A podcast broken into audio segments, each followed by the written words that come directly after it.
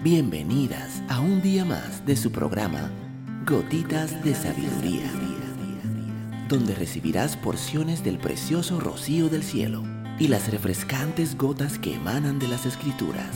Gotitas de Sabiduría con Evilegna Rodríguez.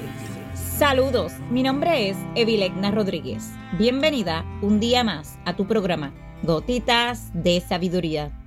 El día de hoy estaremos hablando no cambies solo para complacer a los demás. No intentes complacer a todo el mundo. Simplemente no es posible. De vez en cuando te encontrarás con personas que simplemente no te querrán por ninguna razón aparente. Sucede. No es tu culpa y no estás haciendo nada malo. Simplemente es así como va el mundo. No trates de cambiarte para complacer a estas personas. Es una misión imposible y al intentarlo perderías autenticidad y autoestima.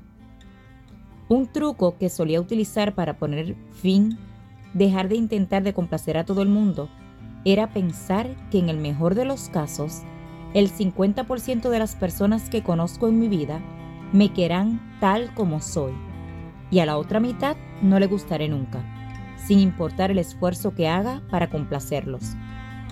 Entonces, cuando conocí a alguien a quien simplemente no le gustaba, en lugar de tratar de hacer todo lo posible para complacerlos, simplemente pensaba, bueno, él o ella debe ser del otro 50%.